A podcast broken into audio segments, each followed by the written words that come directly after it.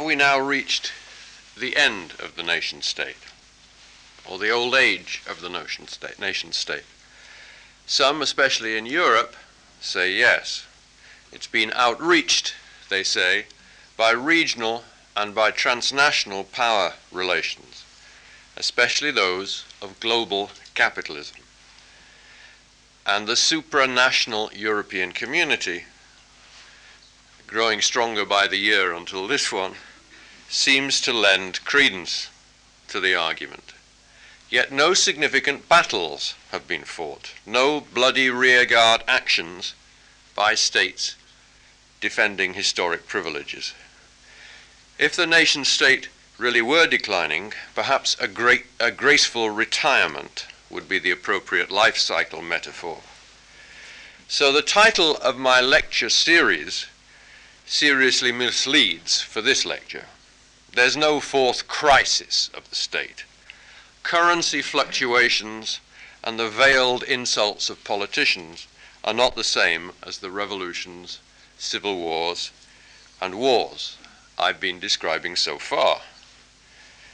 But a peaceful change may nonetheless be one of world historical significance. If the nation state were indeed finished, this would be a world historical event. But is it finished? Well, you know by now that if somebody announces the title of a lecture with a strong statement and then a question mark, that he's leading you on and that he's going to say no. and that's so in this case. It's not finished. True, the European community, to which I'll devote a lot of my attention, is developing new political forms, forcing us to revise our notions to some extent of what contemporary states and their interrelations must be. But Western Europe, I shall also argue, is unique. Its novelty does not represent the future of the world. Well, in my previous lectures, I charted an enormous growth in state size and scope over the last three cent centuries. Two great consolidations of national sovereignty have occurred over the last centuries one of functions and the other political. The state became the custodian of many social functions of warfare, of justice, of communications, education, economic planning, social welfare. It acquired almost all of these functions uh, over the last 200 years, and most of them in this century. And those, secondly, those regimes concentrating political sovereignty onto democratic parliaments and cabinets triumphed in war over what I call divide and rule authoritarian regimes. Thus, the sovereign democratic nation state dominates modern Western society. In certain respects, it needs saying, this, this trend of strengthening continues. Only in the last 30 years have states much regulated the intimate private spheres of the life cycle and the family. State regulation is still growing of relations between men and women, family violence, the care of children, abortion, and habits, personal habits that used to be considered entirely private, like smoking. That one hasn't hit you very fully yet, the Californian experience uh, is anything to go by, you're all in for a very considerable shock. State policies for consumer protection and the environment are still proliferating. Feminists and green activists demand more state intervention. And in the 20th century, central government has been expanding more than local government. Apart from a few autonomous regions, the Catalonias and the Quebecs of the modern world, local and regional barriers have declined inside the nation state.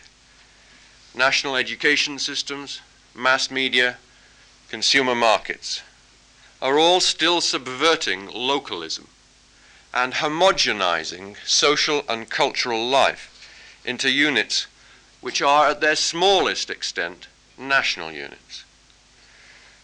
And when watching the Olympic Games or other events transformed into displays of nationalist pageantry, it's difficult to believe that the nation state is finished.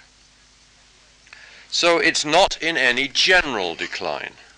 In some ways, it's still strengthening. Even if it were losing out to the supranational forces I'll analyze in a moment, it is still gaining at the expense of the local, the regional, and especially the private. The modern state, therefore, remains a uniquely intense conception of sovereignty focused onto one place. In a single institution have been fused militarism, communications infrastructures, economic, social, and familial regulation, and intense feelings of national community attachment. There is a reality lying behind the facile assumption by so many social scientists that the society that they are studying is the nation state. But our society has never merely been national, it's also been transnational, that is, involving relations that freely cross national boundaries. And it has also been geopolitical, involving the relations between national states, some of which considerably infringe the sovereignty of others. So these two, transnational and geopolitical relations, have always undercut national sovereignties. Transnationalism is not new. The capitalist economy has never been greatly constrained by national boundaries. Nor has culture. The very identity of this society that we live in is partly also Christendom, Europe, the West, the white race. These are all transnational conceptions. More mundane cultural artifacts have also diffused transnationally. In styles, the realist novel, the Victorian furniture style, modernism, postmodernism. We can readily respond to the paintings outside. The Southern California images of David Hockney, who is not himself a Californian, since Hollywood gives us all knowledge of that region's light and that region's colors national sovereignty was always undercut by capitalist and cultural transnationalism. Since 1945, both transnationalisms increased, first American sponsored and then more diffusely.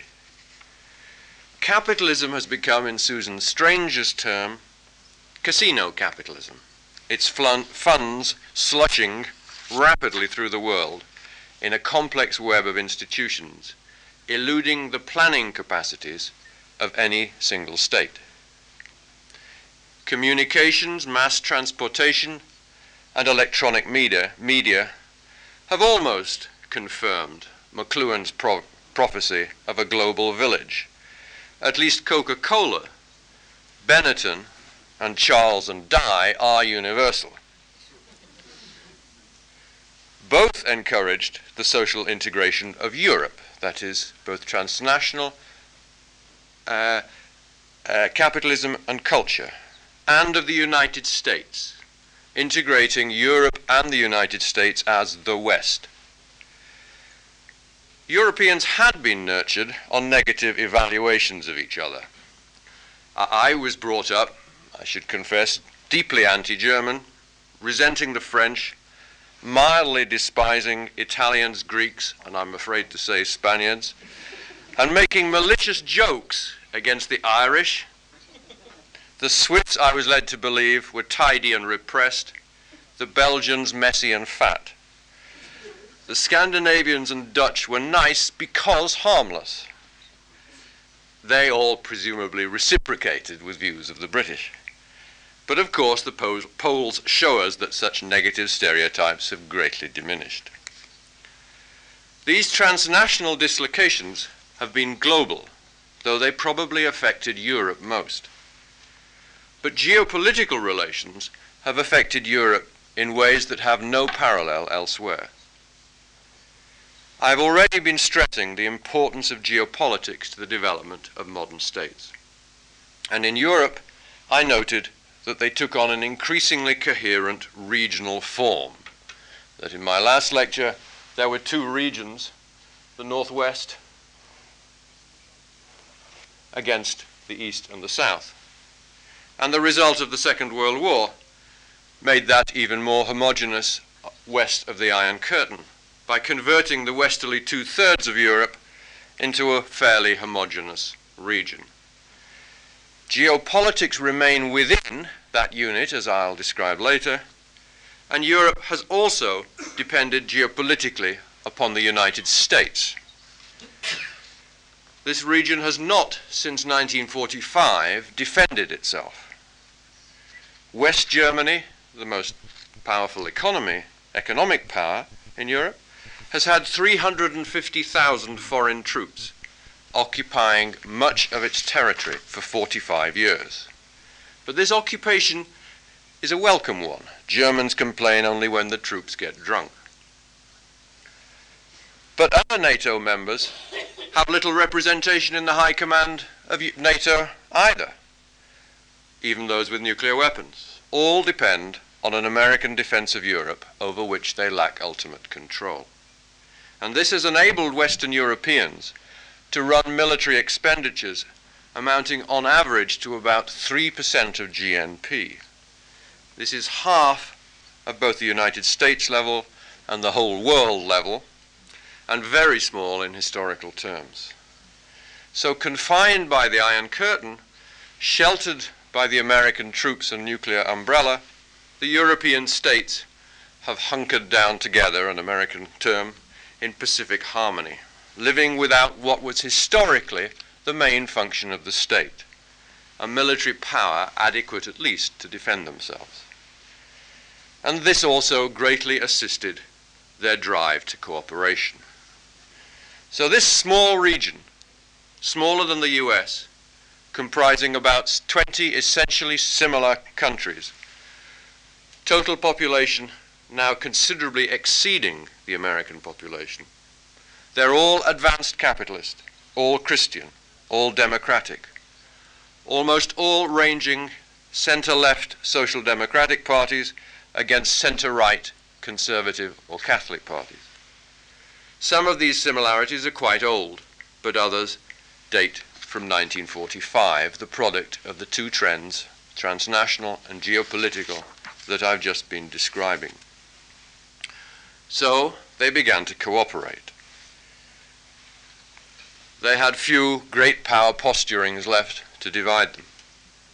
Cooperation began in the new geopolitical core of Europe France, West Germany, and the Benelux countries. This is the core of Europe.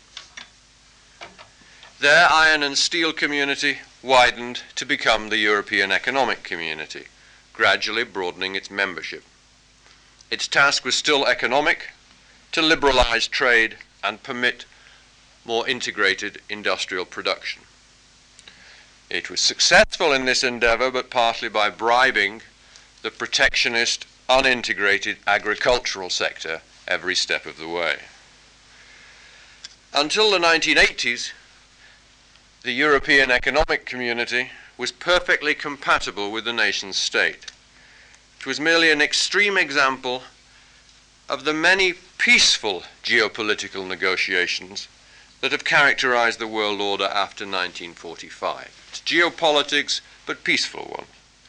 Under such arrangements, the representatives of governments sit in committees and work out agreements which are taken back to their own committee to be ratified or rejected by the sovereign national governments. And indeed, in this history of the European Economic Community until the right up until Maastricht, that we can see something of a two power initiative. As Perry Anderson emphasizes, bilateral agreements between Germany and France essentially provided all its forward surges. Since France and especially Germany were offering resources, most countries accepted their leadership. Nation states were still following sovereign interests, sacrificing nothing. But through the 1980s, EC political regulation began to cut more directly into member states' sovereignties. And I'm going to attempt to identify, as has been my custom in these lectures, exactly what political functions these were and what state functions and institutions they cut into. Now, we cannot really identify EC functions from the Treaty of Maastricht, or at least we get a very misleading impression from that document, because that treaty claims EC control over virtually everything, all policy areas. Not total control, but it's got a chapter on everything and says we're going to expand common European institutions in all of these areas. And a cursory reading of it would give the impression that the European community was indeed a superstate and had abolished the nation states. And that claim, that rhetoric, is actually what was aired before the Danish electorate, and they didn't like it. And I think if, if an electorate was confronted in those ways by that claim, that others would not like it. But most of the clauses of the treaty are rather rhetorical, good intentions for the future. It's an oddity of the EC, it's odd, that the people in formal charge of its institutions are very committed Europeans and federalists, and that they've been allowed to write their values into some major policy documents by national politicians who don't share those values. So we have to look, actually, if you look at the detail, if it's got a short clause, you know it's rhetoric. If there are very long, detailed uh, descriptions about what will happen, then there's something more in it. And if we looked at those clauses, or if we look at what community institutions actually do, then we find four main areas. The first is that the Treaty of Rome and subsequent agreements produced a great expansion of what is called secondary law. In the 1980s, member governments passed beyond merely recognizing each other's laws and administrative regulations and began to standardize them with considerable revisions. National governments now routinely announce to their parliaments that a particular law contravenes community law and needs revision. The EC also sometimes denounces violations by member states, though that doesn't always lead to changed behavior. So, what's the content of this secondary law?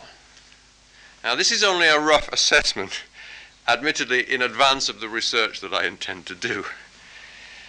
The secondary law appears diverse, but it overwhelmingly concerns the very broad repercussions of the European economic community's two original purposes trade liberalization and product integration, production integration and standardization. It regulates in great detail the nature of commodities to be bought and sold in the community, and has extended this to include labor as a commodity, standardizing especially regulations regarding occupational qualifications. Thus, its core, the core of this secondary law, remains economic policy, expanding as the original economic activity spilled over into economic life more broadly. This resulted as capitalism expanded into more differentiated consumer markets with a more occupationally differentiated labor force.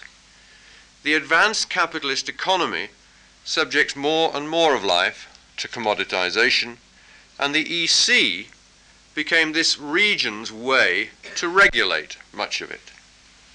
So the secondary law is basically economic. Secondly, EC regional policy has become quite important. Now, this increased the significance of the region within the nation state and made some European resources available to regions independent of the, nation, of the nation state. And in Scotland, in Catalonia, and one or two other places, this has encouraged the belief that such a unit could flourish in Europe quite as much as existing nation states. And this is a slight encouragement to what would be, if it happened, a quite fundamental abrogation of nation state sovereignty. That is, if Scotland or Catalonia became independent, obviously those are major undercuttings of the sovereignty of the nation state. And the Social Fund and the European Investment Bank initially aimed to produce a very large flow of funds to the poorer regions on the scale of the Marshall Plan after the Second World War.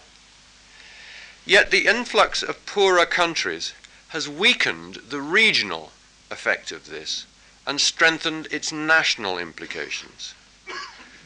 Right now, we witness a national dispute between richer and poorer countries over the size of these funds. So it's become, it's moved from being a regional fund to being an international fund. And the, for, for, the foreseeable future, the, those funds available will probably re- remain closer in the range of, well, somewhere above 1% of EC GNP rather than the 5% that the lobbyists initially intended. So that regional policy also centers on economic policy, but when its redistributive implications were perceived, they stalled somewhat. The third area is that the Single European Act of 1986 laid out a timetable for the removement of all impediments to the flow of persons, goods, and services throughout the EC.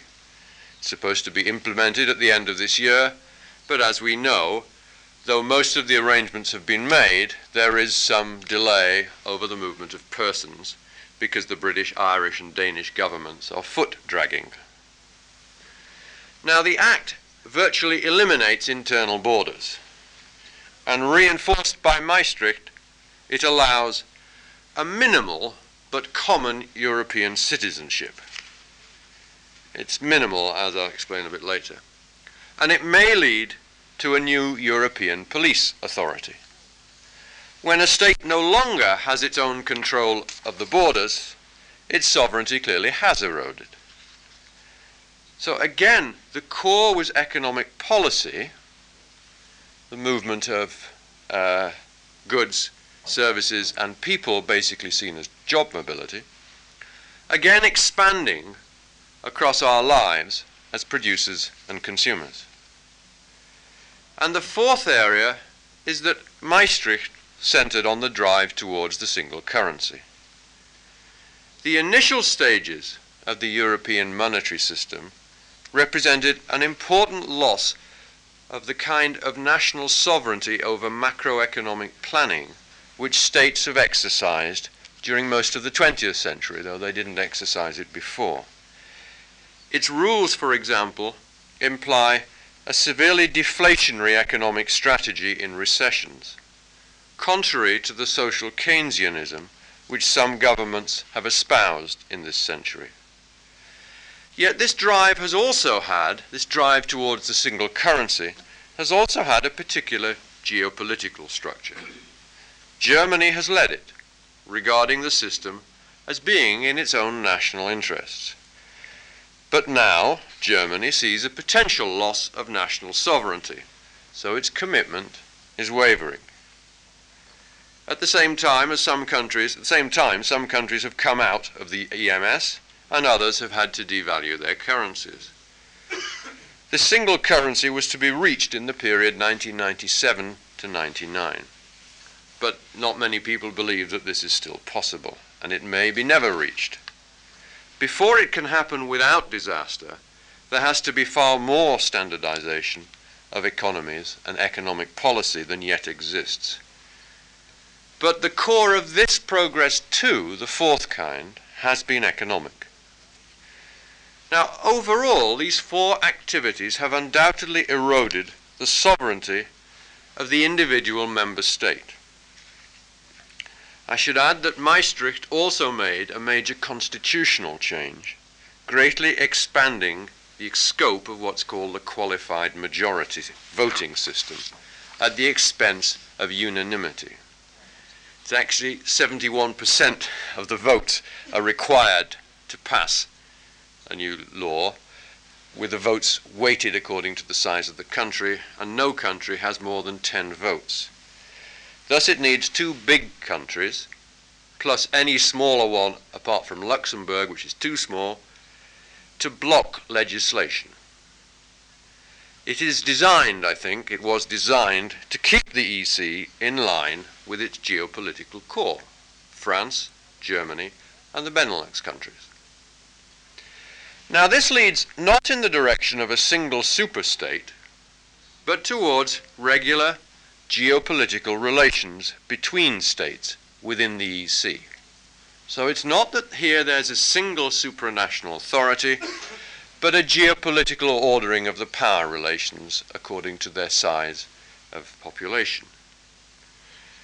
Note that neither Jacques Delors nor the Commission has a vote on such matters so that there is no independent power on these matters, EC power. Note also that contemporary states possess so many powers they can perhaps lose a few without noticing much. And while the economy was growing, they rarely defined this erosion as loss. Economic growth is the point of the whole exercise, and if it occurs, then fine. Yet in recessions, their negotiations have tended to stall, as is happening now. So future progress seems dependent on growth, which is the trade off for the erosion of individual sovereignty. And we can see clearly that the EC remains at its core an economic planning agency. It has broadened as the implications sunk in of Europe's enormous product market range, its complex web of consumer regulations, its diversified occupational structure, and its complex set of financial instruments. Those are the things that are regulated. All this regulation is highly technical and, of course, highly capitalistic. Thus, Euro institutions are, are arcane because it's highly technical they're difficult to understand, yet they're dominated by the lobbying of business enterprises and trade associations. Those are the groups who are most represented in Brussels and Strasbourg. Union and professional organization is much weaker. The organization of churches and other secondary institutions is virtually non existent. In fact, the direct impact of EC policies on the stuff of everyday politics in the member countries is rather limited. Though they may have very great indirect implications, they don't seem to impact very much on day to day politics. Regulations about markets and products rarely reach a mass audience except for the EC's little jokes, who can use the words sherry, champagne, or ice cream the most important acts about free movement and about currencies do have immense implications. But when some of these become apparent, they have caused serious dissension. Everyday politics concerns taxes, incomes policy, welfare policies, moral issues, and foreign crises. These are not perceived to be, and are indeed not, the effective province of the EC. Thus, the political parties are still entirely national in organization and almost entirely national in their orientation. The state is not, as a whole, as Marx asserted, an organization for managing the coll collective affairs of the bourgeoisie. But I'm suggesting that the EC is.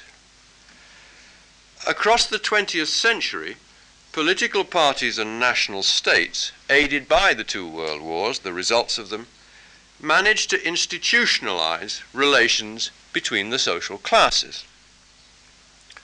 What remained more problematic as capitalism continued to expand across the world were the relations between the national and the transnational aspects of economic life.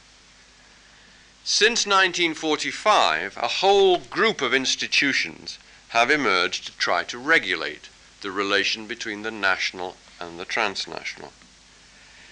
The EC, I'm arguing, has to be seen as the regional equivalent of these institutions. That is, of the multinational corporation, the IMF, the World Bank, and GATT. Europe is the biggest market, yet the smallest area of the three capitalist regions. I'll be going on to the other two a little later. It's divided into numerous similar and Pacific states. They've been Pacific since 1945, at least in their relations to each other. Thus, the EC became more sovereignty constraining by consent, willing to pool its sovereignties by consent, than elsewhere in the world, and so the regulation has gone much further than those international institutions I mentioned a moment ago. But it has largely extended the same types of functions as the IMF, the World Bank, and GATT. Now, to make this more explicit, let me list those areas into which the EC has not in reality moved, despite the rhetoric, or indeed from which it's backed away. There's been surprisingly little provision as yet of communications infrastructures, one traditional mainstay of state activity and a rather neutral issue. There's not much interference in nationalized industries. It's only when they are considered to be uh, protectionist and offering goods in competition with other countries' enterprises, which only affects a few in southern Europe. The bulk of the state sector is unaffected. Taxes and public spending are important EC issues for agriculture, but not elsewhere. And EC expenditure is dwarfed by national state expenditures. There are no significant moves into class relations or the relations between other social groups. That is, no significant moves into labor relations, public order, religion, or the welfare state. Though where welfare and the labor market intersect, in national education policy there is EC activity. There's no regulation of moral issues, of the family or gender relations. Indeed, this would be impossibly divisive if attempted. As I've already indicated, regional policies have begun to be scaled down from the original intentions when they appeared redistributive. And there otherwise has been no attempt at social redistribution. True, there is the minimalist social chapter 8, titolo 8, but the Thatcher government refused to sign even this very innocuous set of platitudes. And the EC didn't compel Britain to sign it. Thus, Britain is not bound by that chapter, a sign of the low priority social issues have for the EC. European identity, or real citizenship, other than a formal statement and the free movement, are not objects of active EC policy. The Parliament, as we know, has few powers and little significance for Europeans. Polls show that Brussels is seen as a bureaucratic leviathan. This is unfair in one sense, since its 17,000 administrators are less than Madrid's, and one quarter of them are translators. But it's accurate in another sense. It is a technicist apparatus, uninterested in commanding any sentiments or affections from us. There is a very diffuse cultural sense of being European across this continent, and it would be highly exploitable for a greater pan European movement. But it's not much exploited by political parties or Euro institutions Jacques Delors is really on his own. Moreover, there are two functions central to the modern state, still central to almost all other states in the world today, which the EC has not in reality acquired much of. There is no collective defense, and not much foreign policy making. There are some institutions, they are intergovernmental, and they work by unanimity, not by qualified majority. Now, obviously, you're never going to send troops anywhere with unanimity. The French and German governments have tried to develop a small joint defense force, but these have been in bilateral negotiations, and in any case, the US objects and is still the major player in European defense. The American creation, NATO, OTAN, has different, though overlapping, members to the EC. The Western European Union is a possible loc locus of a European Defence Agency, but its members differ yet again. Some Europeans do favour a broader defence commitment. In fact, the polls seem to suggest that majorities in every country would favour that. But the more important military powers, Britain, France, and perhaps soon Germany, don't want the Irish or the Greeks helping them take military decisions, and they refuse to share control of nuclear weapons. Defence arrangements are not only outside EC scope, they're also a bit of a mess. So that the individual states largely maintain their own military and foreign policies. Britain and France maintain quite large militaries, while German foreign policy is gradually increasing in its ambition. But none, individually or collectively, are capable of policies on behalf of Europe as a whole. The only geopolitical agency capable of coordinating defense is the United States, as we see again this week. Now, at little cost to themselves, most European states tagged along behind the US in the Gulf War. But where is their response when the US is not interested to the convulsions on their border in Yugoslavia? things have certainly changed since my second lecture, The Assassination of a Single Archduke. Thus, Europe is not moving towards a single state, even a federal state. Sovereignty in most economic areas is divided between the EC and the nation states, though not according to any clear constitutional principles. In other civil matters, sovereignty remains largely in the nation state. And there's little effective sovereignty anywhere in defense or foreign policy. The EC is diplomatically recognized by many states and is an accredited observer at the UN, as is the Vatican.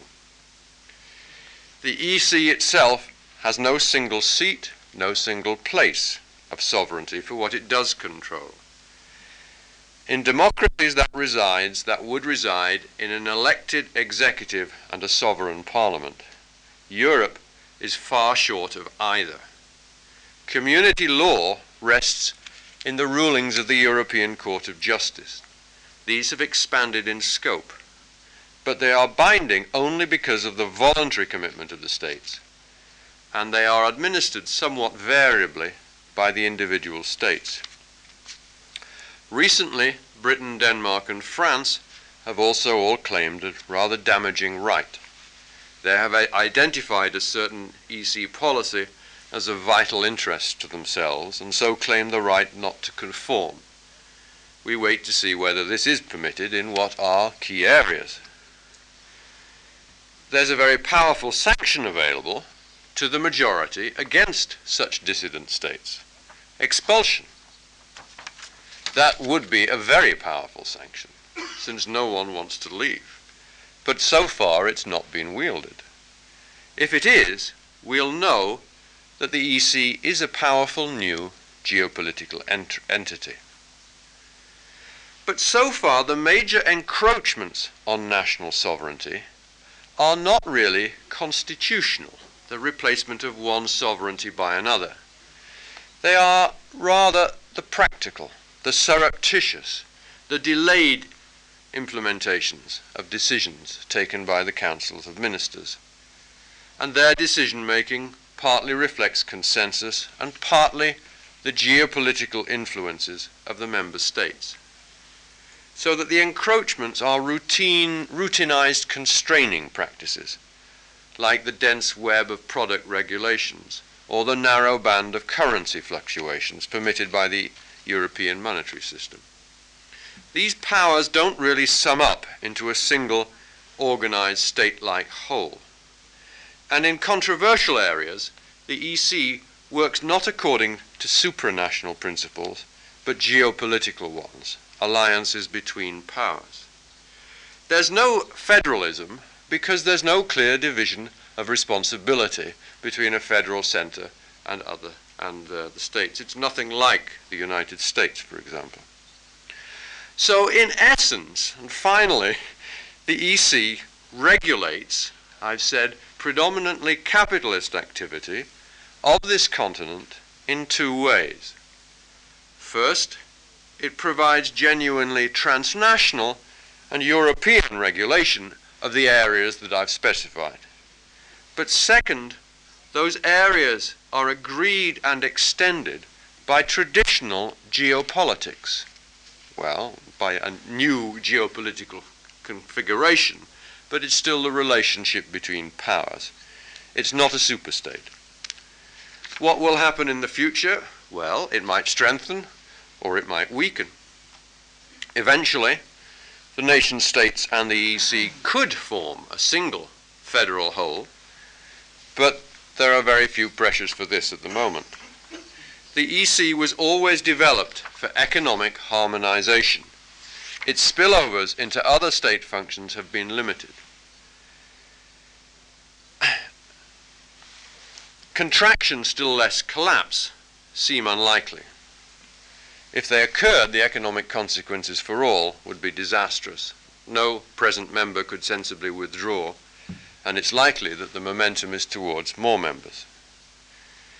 But even in the economic sphere, which it is concerned with, the existence of core states and peripheral states, and the difficulty of reaching monetary union may, of course, produce a Europe of different speeds and different concentric circles. Europe has been led since the 1950s by the Franco German alliance, loyally backed by the Benelux countries whose economies are inseparable from theirs. But the British are still puzzled when they examine the map. Are we in Europe, they ask, or are we in the Atlantic? Italy remains a dual entity, north and south. The other southerners are poorer and bring future problems of integration with the richer north. The northern neighbors plus Austria are as rich as Germany, and they'll probably soon enter. Yet Scandinavia doesn't run its economy on German lines. And finally, Europe has a problematic eastern periphery, which itself has no clear eastern boundary. So it's rather more likely that for the members, arrangements will either stall or they will develop, but at different speeds, encouraged by the entry of new members, diverse members. And for those remaining outside the EC, ad hoc cooperative agencies will probably proliferate. There will hopefully appear, as envisioned in the Maastricht Treaty, a pan-European environmental agency, a real one, stretching at least to the Urals, because Chernobyl should have taught us a very broad ge geography lesson. So Europe I'm arguing, is not headed towards singular political arrangements. Indeed, it may be headed back to political arrangements resembling, though in far denser forms, those of earlier feudal times. Like then, Europe has no single locus of sovereignty. It has different political institutions regulating different, different functions in its EC core, and it contains powers of different strength. Europe copes with institutional solutions in an ad hoc way to particular problems like defense or the environment. There are a few committed federalists, but Eastern European defense and currency dilemmas will surely slow them down and increase pragmatism and ad hoc solutions. Now, proliferating pragmatism and different speeds raises, continues to raise the political issue of a democratic deficit. Can democracy control all this? Clearly not, since I've emphasized that democracy itself arose as the most sovereign nation state. Democracy was the achievement of the state as a single representative place.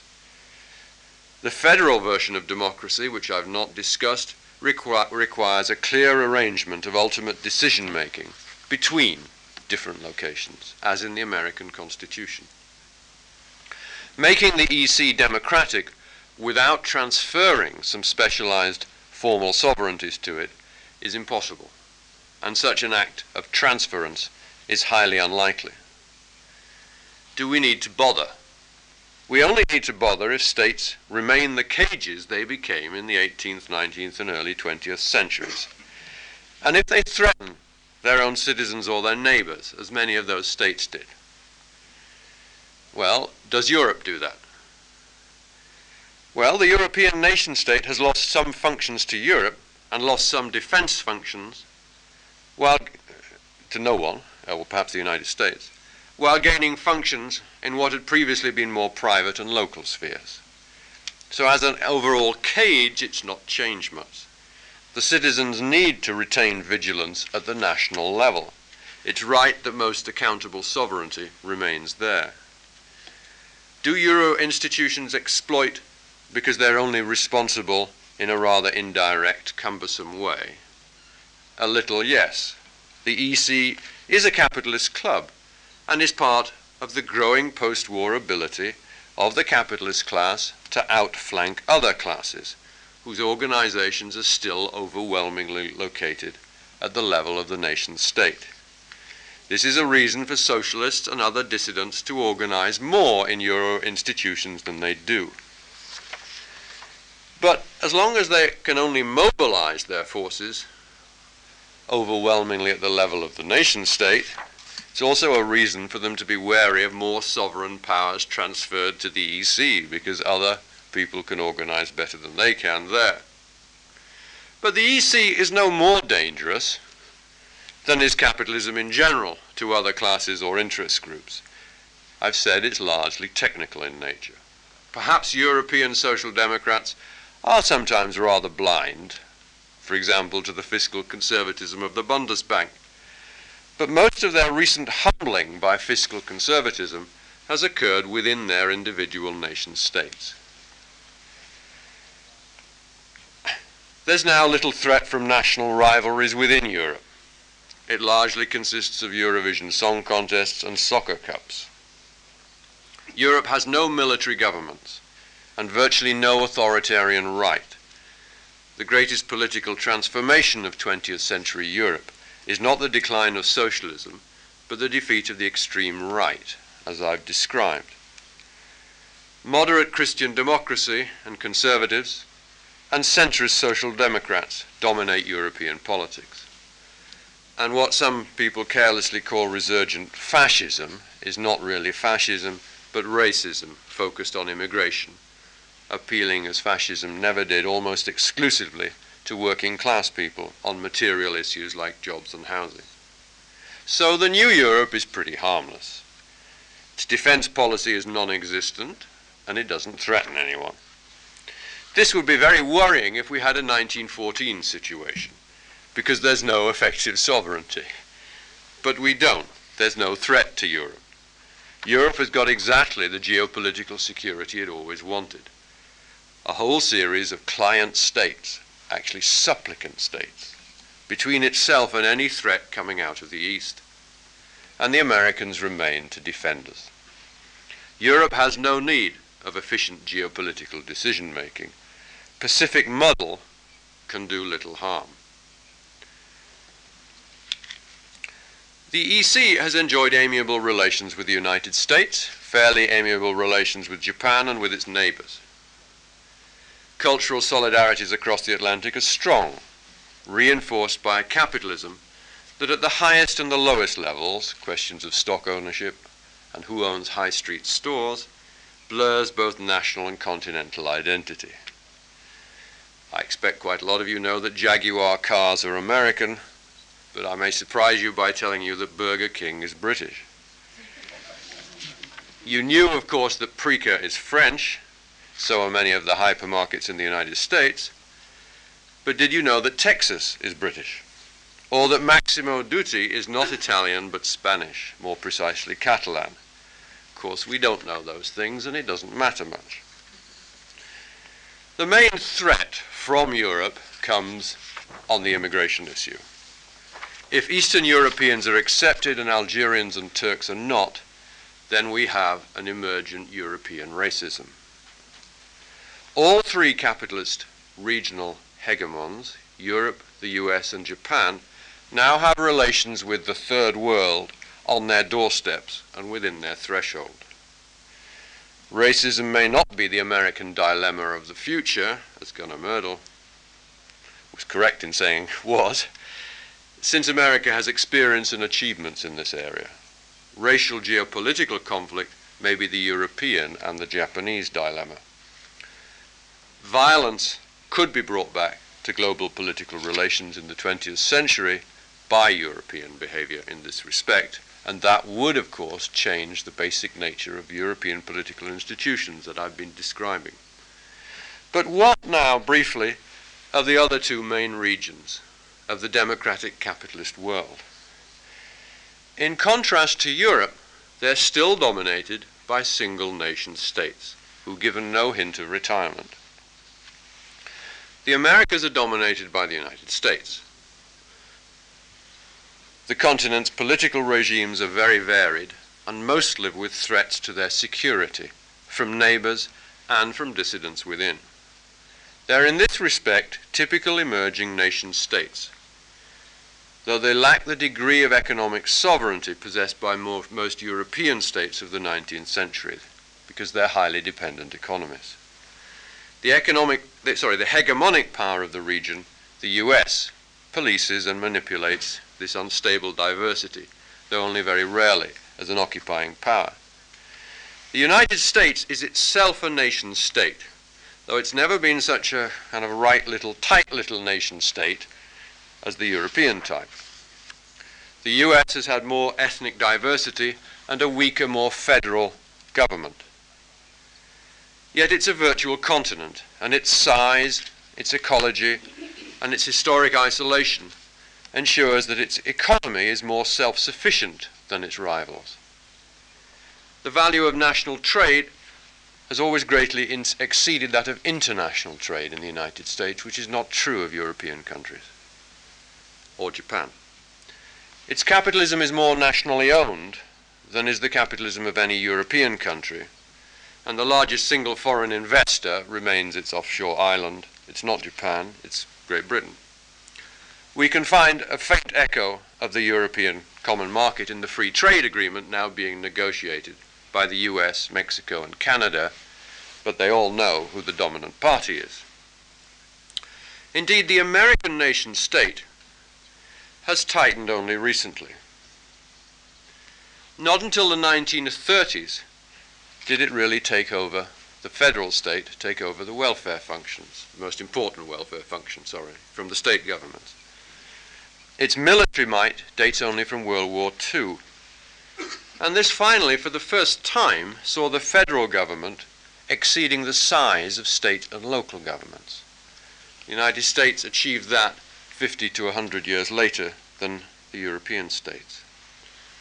Unlike most civilian state functions, in the United States, military power is wielded by the federal government and by the president as commander in chief. Thus, its militarism resonates amid national symbols. The American people is always the phrase used to legitimate foreign and military policies. Regional homogenization in the US was also laggard, but is still continuing in areas such as mass media or banking. True immigration is now going through another burst in the United States. But overall, the United States is still maturing as a nation state, not declining. The second region, East Asia, East Asia and much of the Pacific, is also politically varied. but because of the past isolation of China, it's dominated economically, though not politically, by Japan. Japan is the least economically self sufficient of the three regional superpowers, but the most isolated from comparably advanced capitalist countries. Its state is actually the smallest in relation to civil society of all advanced societies. Yet this state coordinates its national capitalism through the patron client relations of its single party, the Liberal Democratic Party, and through the dominant ministry, MITI. The ownership of its capitalism remains overwhelmingly Japanese. Foreign ra raiders have found takeovers and subsequent management very difficult. All this is reinforced by dense and cohesive social and familial relations of a type unique in the advanced capitalist world. Like Europe, Japan has not been a full state since 1945, lacking control of its defense and foreign policy. Since this is not a region of major military tensions, or not on the scale that Europe was, the size of the American Army of Occupation is quite small, just over 50,000. And though the Constitution restricts military expenditure to 2% of GNP, the size of that GNP has become so large that Japan now has the fourth largest armed forces in the world. Though the Japanese remain divided and cautious about their rising military power, and though their foreign policy remains weak, this is objectively a great power once again. Japanese are, of course, highly nationalist and stress their own distinctive racial identity. So Japan remains a cohesive nation state, and it's perhaps we can say that its adolescence lasted late, perhaps until 1945. As a nation state, it's surely still strengthening and maturing. So European talk of the death of the nation state, or the retirement, sounds odd in other parts of the world. It's an exclusively European preoccupation. Its little relevance to two of capitalist democracy's three main regions. It's difficult to see why the US or Japan, or for that matter, Australia or Peru or Nigeria, should enter into sovereignty pooling or sovereignty shedding with other states. Most states, including nearly all third world states, Middle Eastern states, and ex Soviet states, still face dissidents within and threats from their neighbors outside.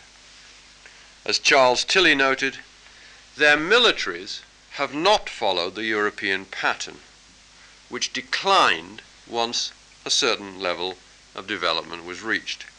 The militaries of the Third World continue to increase in size they will probably remain large for the foreseeable future. They may spend another century also struggling over citizenship and welfare rights. These are very different political agendas to Europe's. They're typically the agendas of the maturing nation state. so, in conclusion, states became very important in the modern world as they provided five services of varying usefulness to humanity. They became, firstly, capable of waging massive war. They became, secondly, they provided communications infrastructures, integrating the national territory. Thirdly, they became the site of political democracy. Fourthly, they guaranteed social citizenship rights, including, most recently, encroachments in the private sphere. And fifthly, they took on a new social task, macroeconomic planning. So they were waging war, communication structures, political democracy, social citizenship rights, and macroeconomic planning. Now, all of these rose up connected to fuse tremendous powers on a single political institution, the sovereign nation state. But there's no necessary reason why all these functions should be located within the same political agency. For most of history, they were not. States shared some political functions with lords, with churches, and with private cooperative associations. Other functions were not pursued collectively at all, but were considered essentially private. In one part of the world, Europe, for very particular regional reasons, such functions have become again partially separated. I've said partially separated because the nation state still does survive quite strongly. This is a world historical change, since it stemmed what was apparently an unstoppable growth of the nation state. Europe has created new political institutions of divide, divided and somewhat confused sovereignty, which is a major transformation of social relations and it may, may indeed transform the periphery of Europe. But I doubt it will much affect the globe for the foreseeable future. Thank you.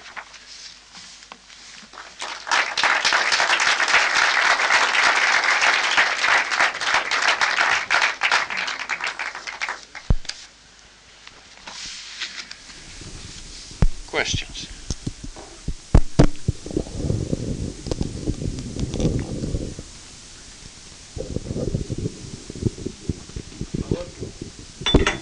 question here. There's a, a microphone.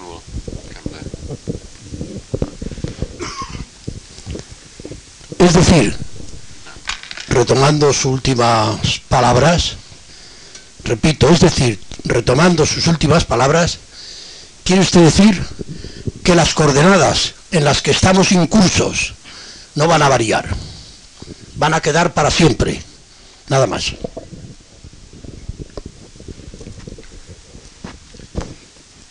Will what I describe remain there forever? Uh, which the questioner thought I implied. No, uh, no nothing remains for, forever. I said for the foreseeable future. The uh, I am not really in the prediction business. I I think that a lot of what has happened in Europe is dependent on the rather peculiar geopolitical situation of Europe over the last 45 years. And should that change, then things never have to change, but the present set of uh, institutions would be extremely inefficient for that purpose. And those the two principal changes that we could imagine uh, would be one, a resurgent and dangerous Russia, combined with, uh, in the meantime, a gradual American flagging of interest in Europe, in European defense. And the other circumstance would be dangerous relations because of emerging protectionism to some extent, but more likely European immigration policies, danger in relation to the third world. And the third world does have, doesn't have large, well, it does have large armies. They're not terribly effective against advanced powers, but it does have what we call terrorism. So those things could threaten this. Now, there's also the question of, in the long term, what is going to be the evolution of European institutions themselves. And I produced the a kind of uh, I think that it's more likely that there will be a growing divergence and different speeds within Europe. But I might be wrong about that. If there is major economic growth, we can't see, see that at the moment, but there might be in 20 years, then once again it should make easier more economic integration. And so there might be a resurgence of those euro institutions. But it's a very peculiar set of institutions that's emerged. It can't evolve towards federalism without very major changes. And I suspect that as the whole thing has been economically led, we have basically to wait for, if it happens, a very long term homogenization of economies uh, produced by the development of capitalism itself. Now, if that occurs, then uh, the economic problems of currencies and the like diminish very greatly. But it still remains a mess. And there have to be quite fundamental transferences of sovereignty if it is to become a state. And I don't, you see, if I go back to my earlier talks, the growth of the nation state was led very much by militarism. There was, these small states got themselves involved in more and more serious wars, and there was tremendous pressure on them to consolidate their powers. And I said, that's what started representative government. When you have representative government, that leads towards social citizenship, welfare states, and the like. So, these great pressures. Now, it's difficult to see what the pressures are now which are analogous to those. So, though nothing lasts forever, I can't really envisage uh, in the foreseeable future uh, things very different. Though, of course, as Harold Wilson once said, a week is a long time in politics.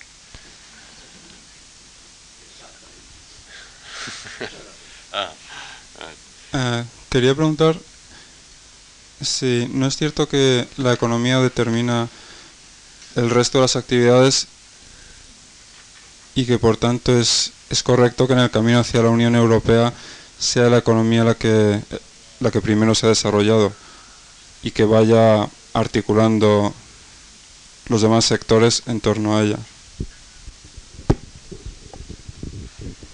Yes, uh, you detected um, an economic determinism, I think. It's only a partial economic determinism. I said at the beginning there were three preconditions for all of this, and they are, in a sense, the long term causes. One of them was military and geopolitical, that is, the pacification of Europe and the reliance on a foreign power to defend you, and therefore the great power posturings tend to disappear. And of course, the, the most marginal of the European states is the one that's postured most longest, that is Britain. Uh, that was the first long term cause. The second long term cause was an economic one, the uh, transnationalism of capitalism. The third was the growing transnationalism of modern culture, which is partly economic because we're talking to some extent about mass markets, mass consumption markets. It's within the framework provided by them that I said that the economic harmonization proceeded without any trouble. I mean, Germany and France uh, came to very elaborate, detailed agreements about iron and steel, and then have continued to be their negotiations have been the continuous motor of development. And uh, that, I think, is only explicable in terms of the result of two world wars and the fact that they don't have to face each other with armies again. I, I should have mentioned, of course, the Soviet Union there. The common perceived threat of communism is very important. Now, so some of these are not economic. Uh, it was economically led, I think, because of the United States showed the way to more large-scale economic organization. And the multinational corporation, when it first emerged, was fundamentally American. The overwhelming majority of them at first were American. So it did spill over in that way. And it's been my argument that it's continuously been that. It's an economic institution. So that is economically determined within the framework of these other things. But the nation state is not economically determined. There's, to some extent, there's a separation of spheres of activity. So I don't see it as an economic determinism that I'm putting forward. Maybe, do you want to reply?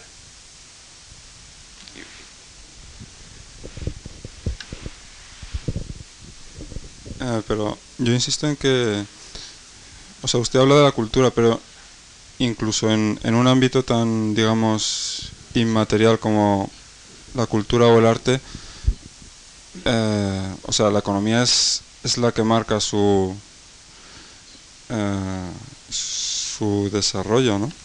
O sea, eh, el arte se, se adapta al mercado, digamos, ¿no? O sea que me refiero a que el gobierno podría evolucionar hasta ser un...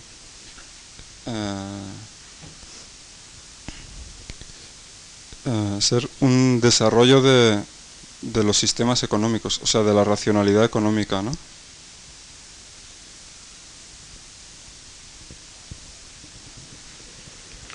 Ah, well, uh, I disagree. I see political and military institutions and also ideological or cultural institutions as having a degree of autonomy.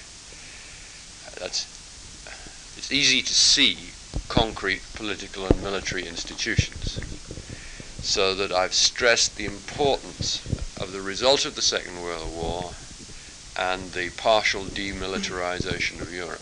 That's a precondition for what I've said happens. So anything that, ha- well, I, that's perhaps too strong a statement. I'm not sure how I would test that hypothesis, supposing the Second World War had ended after two years with everybody withdrawing to their existing boundaries and we'd had great powers still there, would there have been a European Economic Community?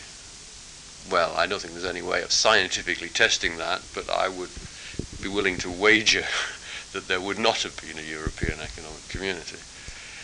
Um, political institutions, I've said that in the EC there remain states and their geopolitical relations matter, so that the organization of the European economy is partly by capitalist enterprises, but it's also by states. There is a Deutschmark and a Bundesbank. They are national institutions. They are a mixture of political and economic, so that the state the relations of Germany, France, and the Benelux remain important to the development of Europe. If they broke apart, and clearly the relationship between France and Germany has not, for most of the time, been uh, based on economic, narrow economic solidarity. It's had other aspects as well, especially on the French side. Now, cultural institutions, ideological institutions, are more difficult to pin down. However, there are, I said at the beginning that this is a continent which is almost wholly Christian, it is virtually entirely Christian. Uh, it also conceives of itself, has conceived of itself as being white, uh, and now these are not, uh, churches are particular institutions. Being white, considering yourself white, it doesn't reside in a particular institution. But I think it is a very important and diffuse property of Europeans, which they show repeatedly in relation to people from other parts of the world, as in as the Japanese do in their way. Now these are these are cultural things which have a very powerful force, even though they're not located in particular institutions. I can't point to a, something like a capitalist enterprise or a state for that, but it's important. So I think that my work, I mean, though I haven't given in this lecture an explicit account of my overall theoretical work, but it is based on the relationship between four sources of social power economic, ideological, military, and political and I assign all four of those in a priori terms equal theoretical weight. And it's an empirical question as to in which circumstances things are more important than others, one's more important than the other. But I do not believe that the economy is primary.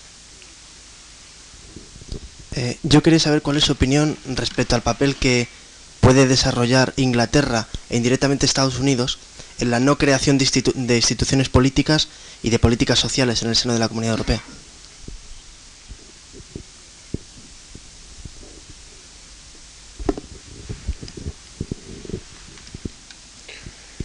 Um, well, I think that the role that Britain is likely to play is the one that it's been playing. uh, the power, one of the powers with the greatest doubts, and one of the powers which is most interested in a Europe of different speeds and, as Margaret Thatcher said, a widening rather than a deepening.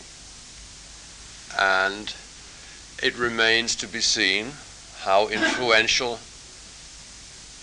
that voice is. Britain has not, because it has less commitment, deep commitment to Europe than most of the others, it remains something of a marginal player. And as its economic power is no longer what it was, there is no reason to expect in those terms it to have as big a role as Italy. It should come next. So, okay, but your question related it, kind of perhaps rightly, to the United States. And of course, one of the curious features of the European community is it's been very strongly supported from the beginning by the United States. So there is this kind of rather dual aspect of Europe that it depends on the United it's depended historically on the United States militarily as I said but also economically in terms of its rebuilding and in terms of the leading economic power which was imitated and also culturally to some extent that our mass culture has become dominated by the United States. So this all probably stops Europe uh, as a force, a break against Europe strengthening as a single federal entity uh, because it shares many links with the United States. Now,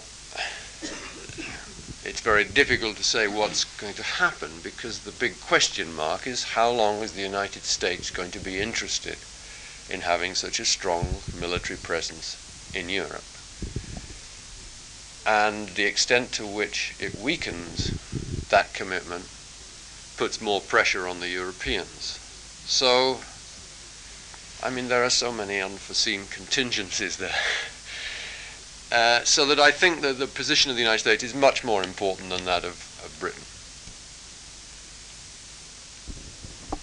Sí, sobre, quería volver sobre el tema del, del ejército militar europeo que usted habló al principio. Quiero recordar que en su primera conferencia usted resaltó el papel que tuvieron para el caso de la Revolución Francesa y de la Revolución de la Independencia Americana la contestación social contra los impuestos de conscripción, contra la recluta militar. Entonces quería saber si, en su opinión, para un posible ejército europeo podrían jugar un papel importante la contestación a, a, los sistemas nacionales de recluta obligatoria, como por ejemplo el que tenemos en España. Dado que, por ejemplo, en el caso de algunas regiones en España, por ejemplo, la región, en el País Vasco, hay una contestación muy grande a, la recluta obligatoria por parte del, Estado Nacional. A lo mejor un ejército um, voluntario y profesional europeo tendría una mayor aceptación por las regiones, por ciertas regiones de los Estados nacionales. Yes, well, of course, uh, most European countries, almost all European countries, still retained conscription. I think that uh, well, there's a recent book written by Martin Shaw in which he predicts the end of these systems of uh, mass conscription and the development of uh, of uh, militaries more like the British one, which is a, a smallish but professional and highly technically elaborate military. And it is difficult to see the continua. Conscription is an oddity. I mean, you might say it contradicts a lot of what I've said. I've emph- emphasized Europe as relatively pacific. And it, it is rather odd that most of the countries still have conscription systems, which is, I think, probably a lagged effect. So I would expect to see conscription go uh, unless there is some major change in the outside environment and one for which national armies seem more appropriate. But I would expect, I, I think that is an obsolete system. I think it was, to some extent, a kind of largely symbolic system. I mean, from what, I, for example, I had friends who served in, in their conscription in the Greek army who didn't actually see a gun during the time of their time because they didn't have enough guns. so uh, I think it will go.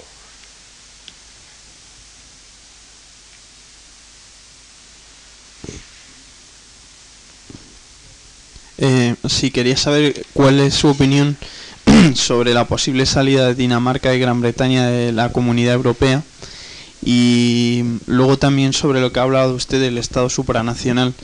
Si no cree que después de la guerra del Golfo y la coalición multinacional el papel de las políticas militares y de política internacional están cedidos al Consejo de Seguridad de la ONU y a los aliados, a los principales aliados, y entonces ya no es un problema de Europa, sino que estaría encabezado por Estados Unidos y por esta permanente coalición policial internacional que encabezaría Estados Unidos.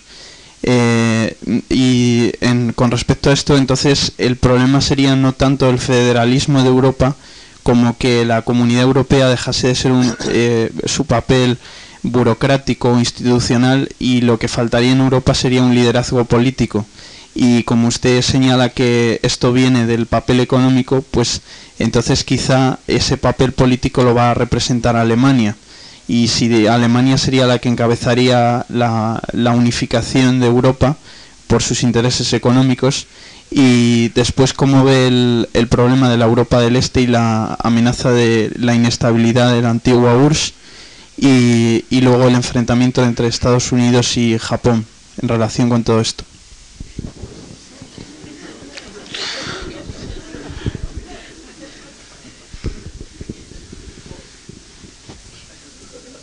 Uh, that was a lot. and I'm afraid I've I've forgotten the first one. El primero. What was what was the first point about? Ah, Denmark and Britain. Yes, yes, yes. Right.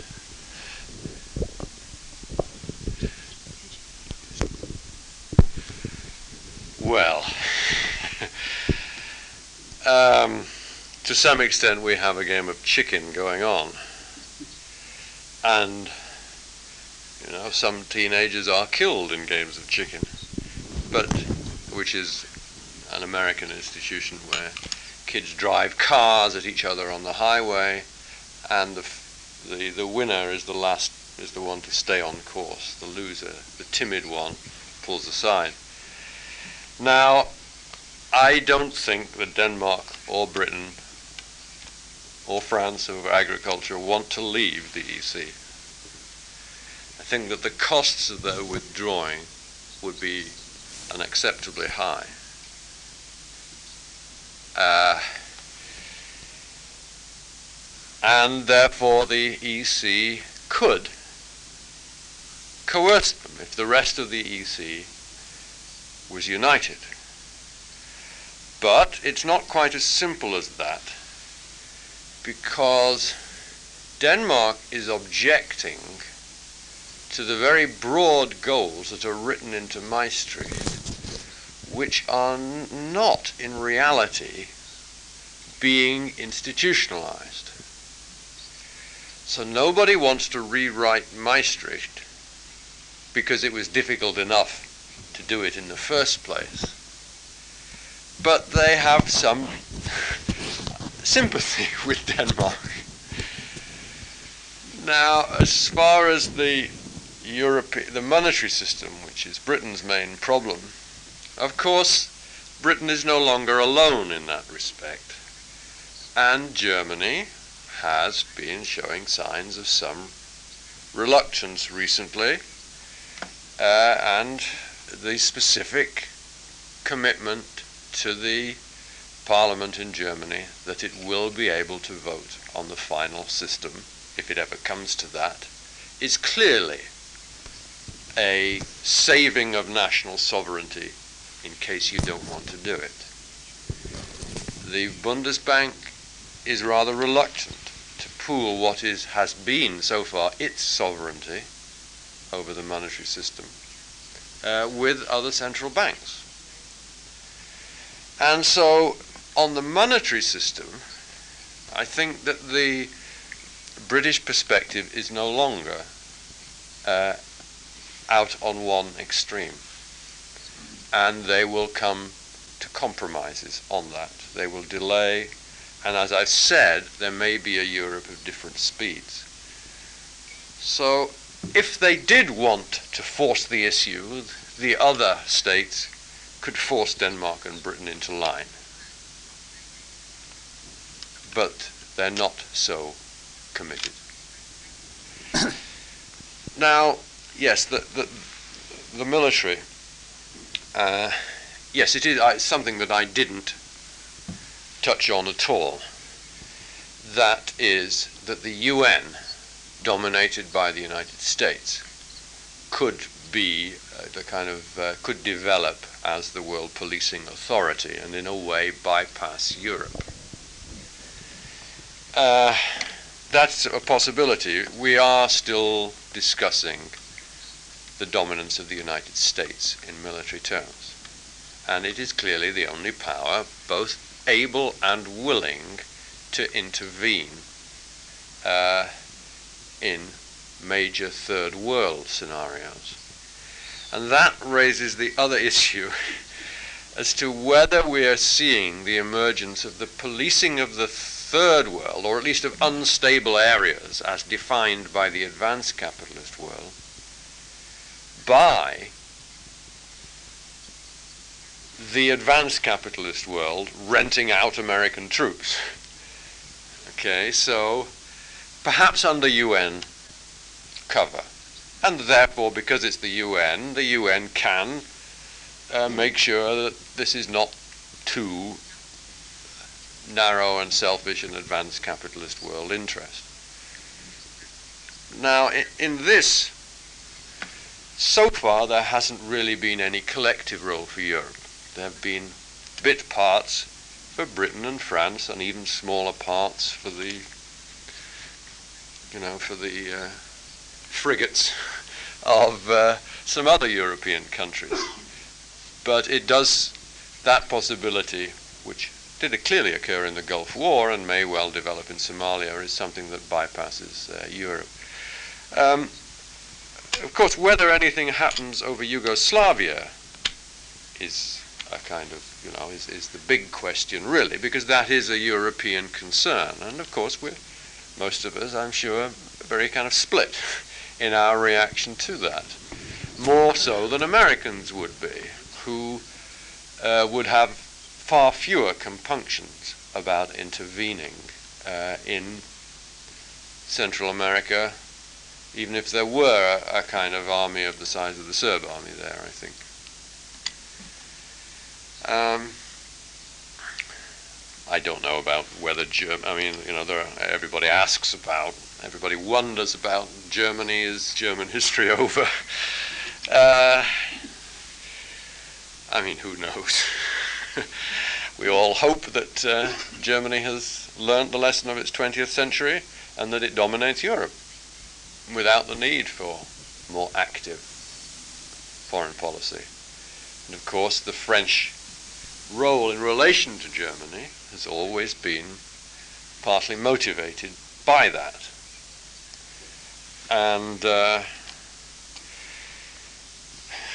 once we, uh, we say once Germany sorts out its um, problems of transition with East Germany, then it will once more develop more active and perhaps a more political role. But um, it's not quite so dominant in Europe. And uh, the only way that it could take such a route would be to disengage itself, I think, from the European community. Because the European community is something of a counterweight to German power. I don't really have anything useful to say about Eastern Europe, I don't think.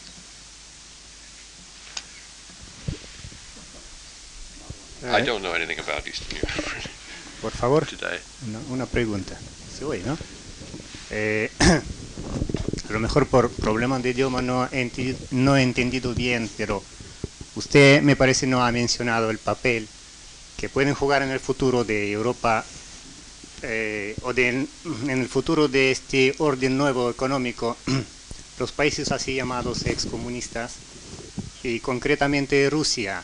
Usted lo único que he entendido que puede presentar un peligro, incluso peligro militar. Me parece que Rusia también sabe aprender lecciones como Alemania. Quiero recordar que Rusia no ha sido foco dos veces de las guerras y el proceso que está pasando en Rusia, eh, pues bueno, no solamente a mi juicio, es irrevertible.